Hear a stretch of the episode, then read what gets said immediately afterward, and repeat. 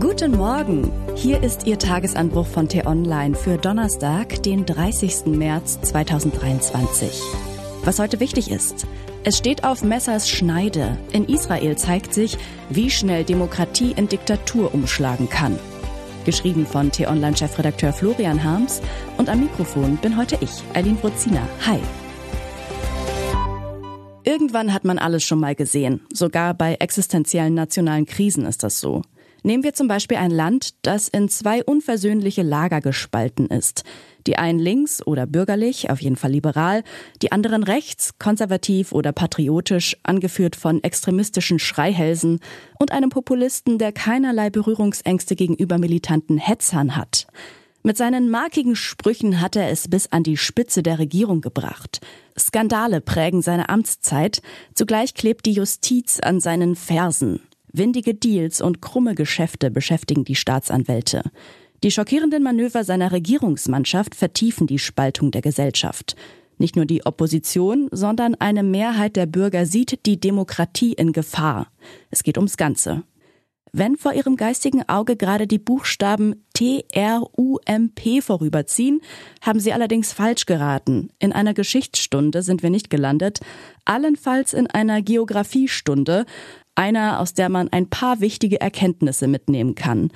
Die Staatskrise der Stunde findet in Israel statt, wo vor drei Tagen nach den größten Massendemonstrationen in der Geschichte des Landes, einem Generalstreik, der Dienstverweigerung hunderter Militärreservisten und einem Proteststurm aus der Wirtschaft Skandalpremier Benjamin Netanyahu versucht hat, die Pausentaste zu drücken.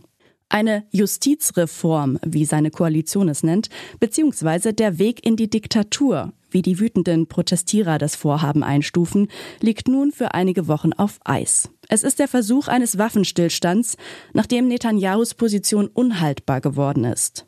Gemessen am Aufruhr der vergangenen Wochen herrscht jetzt kurzzeitig relative Ruhe. Warum schauen wir heute trotzdem nach Israel?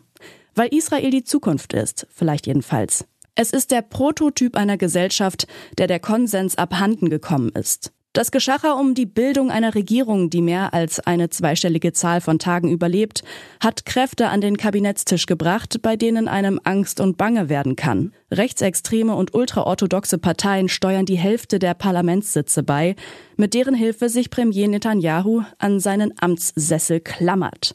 Noch nie wurde Israel von einem so radikalen Kabinett regiert. Es empfiehlt sich, ihr Vorgehen auch aus der Ferne mit Argusaugen zu beobachten.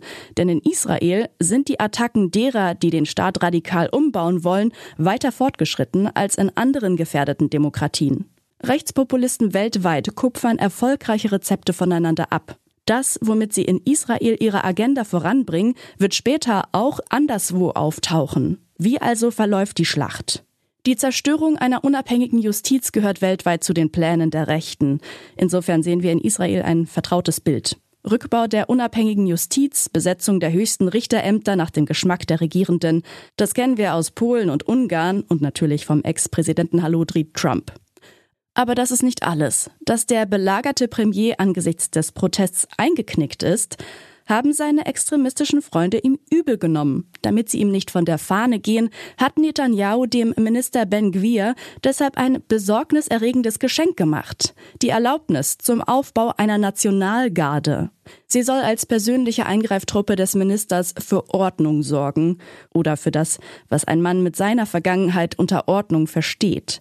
Selbst in der Polizei sorgt man sich jetzt, dass eine gefährliche Parallelstruktur entsteht. Eine Miliz im Dienst eines Rechtsradikalen. Im Drehbuch der Rechtspopulisten ist das ein neuer Akt. Aus Israel erreicht uns aber auch eine Botschaft, die unserer demokratischen Seele gut tut. Denn wir können dort beobachten, was passiert, wenn die Mehrheit der Menschen zu dem Schluss kommt, dass die Grenze erreicht ist. Quer durch soziale Schichten, Berufe, Karrieren sind die Leute auf die Straße gegangen, viele zum ersten Mal. Der Gegenangriff der Zivilgesellschaft kam aus unerwarteter Richtung. Reservisten aus Eliteeinheiten der israelischen Armee haben den Protest angeführt. Ehemalige Oberkommandierer mischten sich unter die Demonstranten. Ex-Chefs der Geheimdienste warnten öffentlich vor dem Abgleiten in eine rechte Diktatur.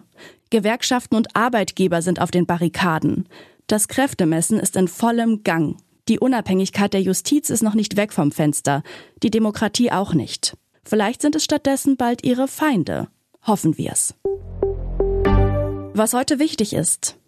Riskante Reise. Die Bilder vom jüngsten Besuch des chinesischen Diktators Xi Jinping in Moskau sind noch präsent. Der Handschlag mit Kriegsverbrecher Putin, die Freundschaftsbekundungen, die Unterzeichnung von Abkommen über den Ausbau der strategischen Partnerschaft beider Länder. Für die EU gelte es, China auf unsere Seite zu ziehen, hat der französische Präsident Emmanuel Macron unverzagt als Losung ausgegeben und deshalb Kommissionspräsidentin Ursula von der Leyen dazu eingeladen, ihn auf seiner China-Reise Anfang April zu begleiten. Bevor die schwierige Mission beginnt, spricht die CDU-Politikerin heute auf einer Veranstaltung des Mercator Institute for China Studies in Brüssel über ihre Vorstellungen von den künftigen Beziehungen zwischen der EU und China.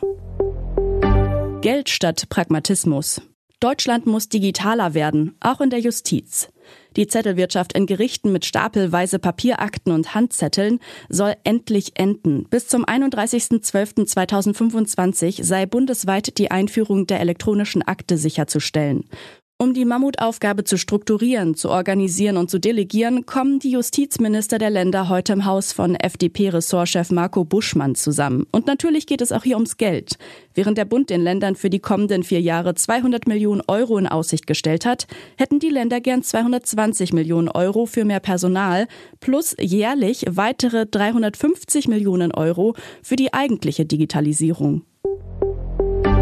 Endlich! Auch wenn Sie es beim Einkauf noch nicht so richtig merken, nach Schätzungen von Ökonomen ist die Inflationsrate im März gesunken. Die befragten Volkswirte von 14 Banken rechnen im Schnitt mit einem Rückgang auf 7,3 Prozent, während sie im Januar und Februar noch bei 8,7 Prozent lag.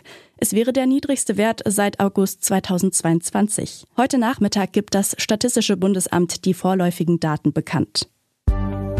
Das war der T-Online-Tagesanbruch, produziert vom Podcast Radio Detektor FM. Hören Sie auch gerne in den neuen T-Online-Podcast Grünes Licht rein. Dort gibt es in 10 bis 15 Minuten einfache Tipps für einen nachhaltigeren Alltag. Vielen Dank fürs Zuhören und Tschüss. Ich wünsche Ihnen einen schönen Tag. Ihr Florian Harms.